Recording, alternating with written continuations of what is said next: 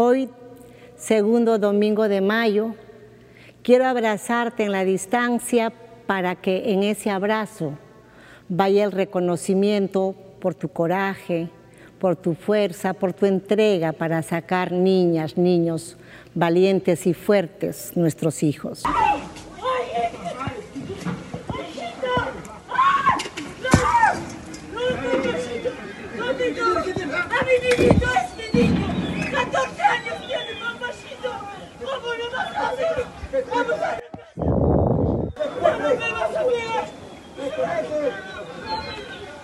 Porque sabemos que ese es el día en que reconocemos la labor abnegada de una madre. Siempre en esa lucha constante de que nuestros hijos estudien, estudien, se labren un futuro para que puedan ser hombres y mujeres de bien y puedan servir a la nación. Estoy mala. Me fusilado, no a mi hijo. Ahora, ¿qué me dará? Él me daba mi remedio, me hacía sentar. Me hacía sentar, me hacía comer. No como también. No como y él a la fuerza me hacía comer. Ahorita salgo a esperar, no llega hasta ahora, hasta el momento no llega. A mí me a volver no vuelva hasta ahora, pues estoy esperando. Querida mamita del Perú, recibe mi abrazo sincero, ese cariño de mujer a mujer, de mamá a mamá. Hijo no ha participado en esa marcha. Ha venido de mi casa, ha salido esa mañana a las 7 de la mañana. Ha venido a trabajar rumbo al cementerio. Él trabaja acá. No hay justicia para Ayacuchanos. Así encima le llaman a mi hijo pandillero a todos los muertos. Le dicen que somos terroristas. Ayacuchanos somos personas humildes. Por favor, como madre pido justicia desde acá, desde la Casa de Gobierno, quiero decirte que te quiero con todo mi corazón. Es una señora de edad. Es una señora. Déjala. que venga la policía. Déjala. ¡Ey! Déjala. Déjala.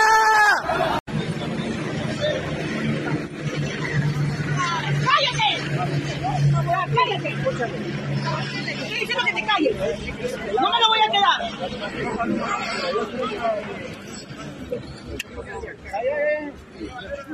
Decenas de mujeres peruanas pasaron el Día de la Madre más triste de su vida y la presidenta de la República, Dina Boluarte, no tuvo ni una sola palabra para aquellas que perdieron a sus hijos durante las protestas.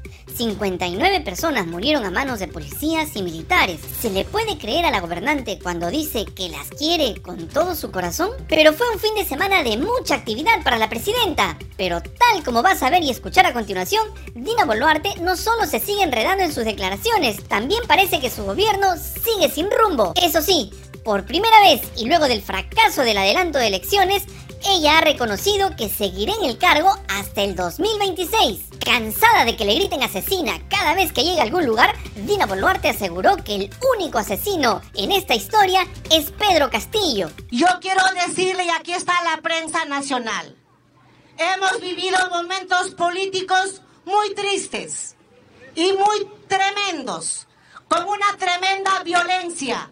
Y yo les pregunto a los señores de allá y aquí en la prensa, los fallecidos en esa crisis política del primer trimestre de este año, ¿a quién beneficiaban?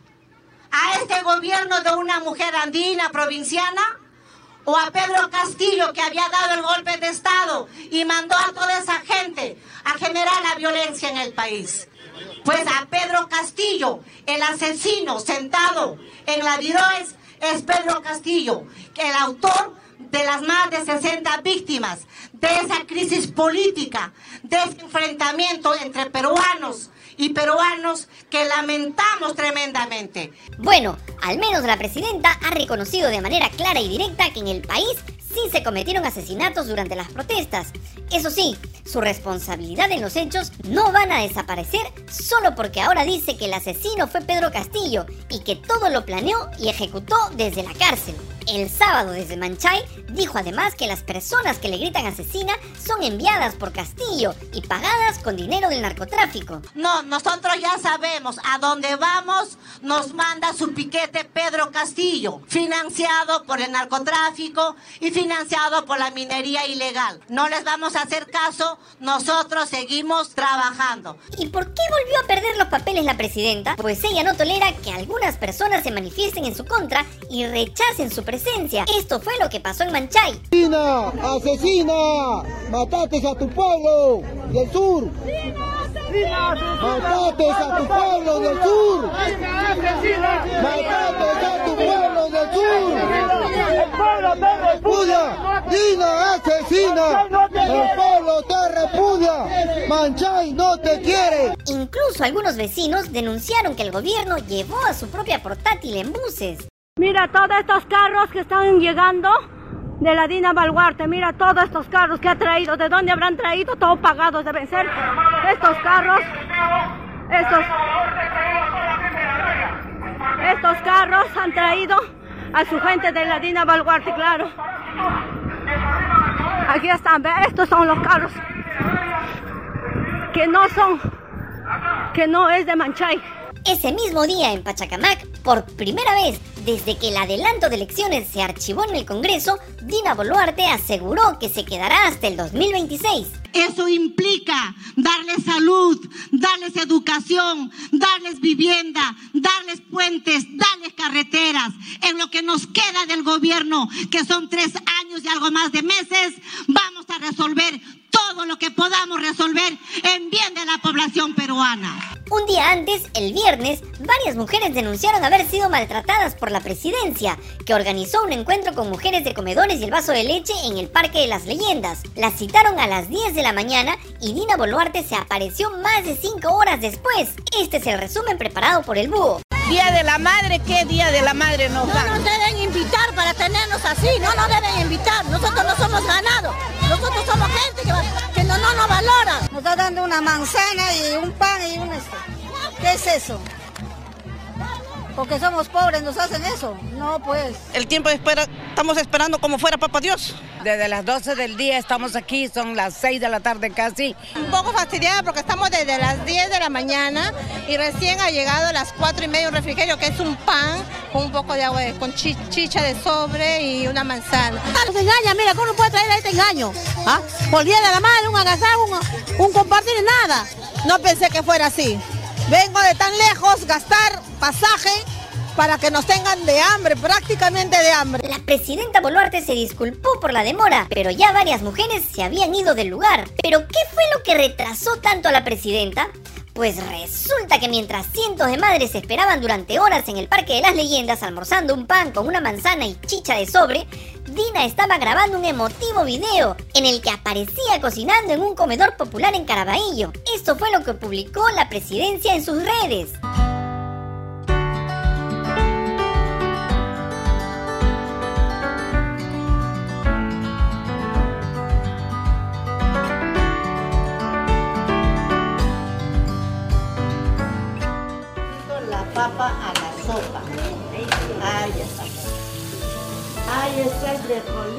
¡Qué lindo! Pero mientras eso pasaba dentro del comedor, afuera, algunas personas expresaron su rechazo a la presidenta, llamándola como siempre la llaman.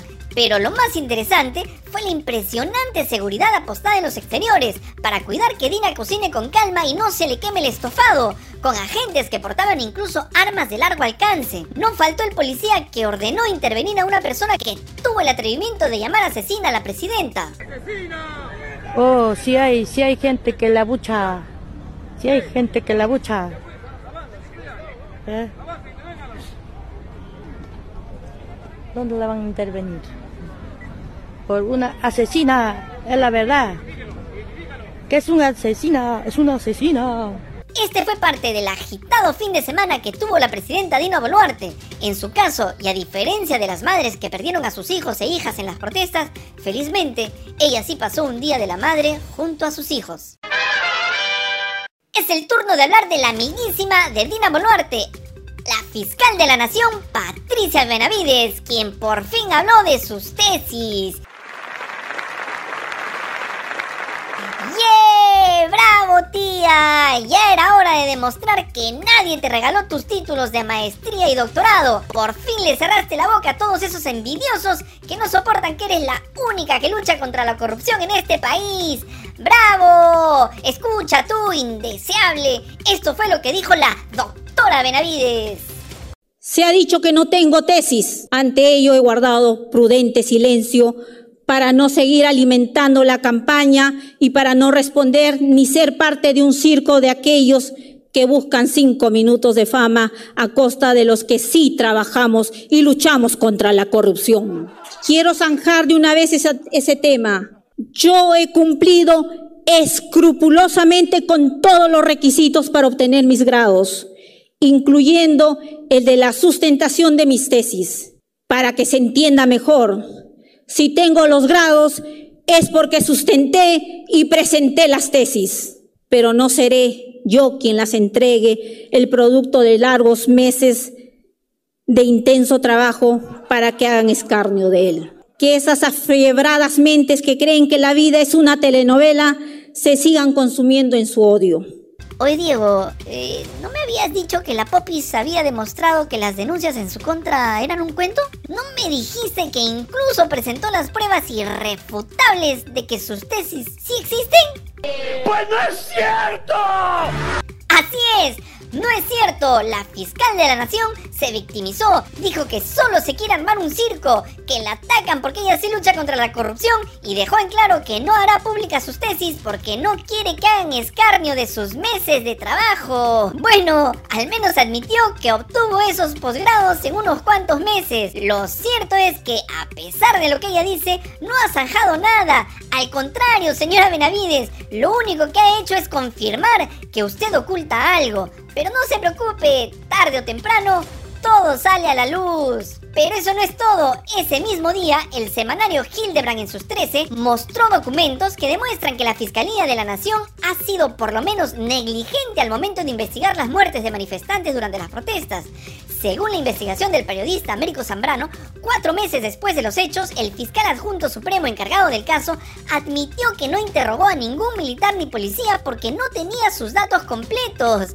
Recién el 4 de mayo, un día después del informe de la Comisión Interamericana de Derechos Humanos, el fiscal Marco Guamán citó al primer grupo de militares y policías.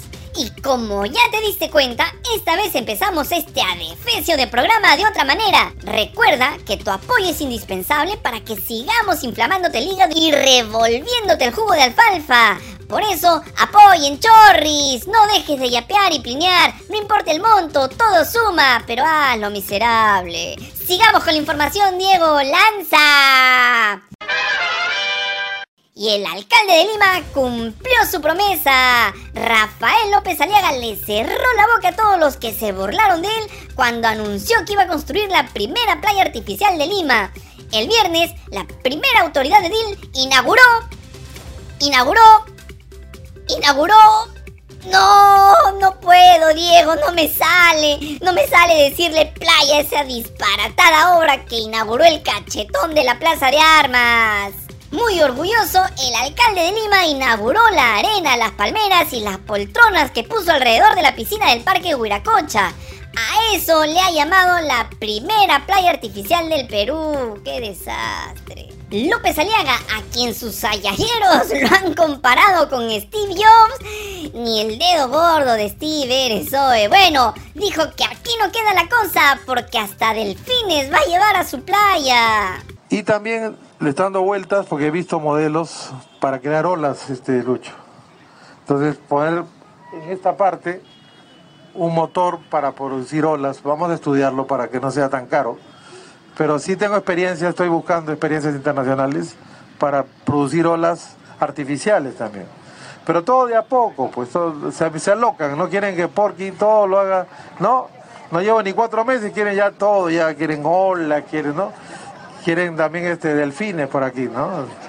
Entonces va a traer un delfín también, este. Todo esto ha costado casi 150 mil soles y según el alcalde, lo más importante es que las personas estarán más seguras jugando volei y fulbito en la arena. Sí, eso dijo. Mira, quieres ir a la playa, aquí tienes una playa y tu castillito de arena y si quieres jugar volei playa, tienes volei playa. Esto encima de cemento no se puede hacer porque te das un golpazo y quedas ahí nomás. Es distinto jugar sobre arena, ¿no? Que jugar pues sobre cemento. ¿Ya? O ya puede jugar pues descalzo si quiere, ¿no? Y dar sus mates y, caer en arena es distinto que caer sobre cemento. Esa es la lógica. Tiene muchos elementos de lógica una, una playa urbana.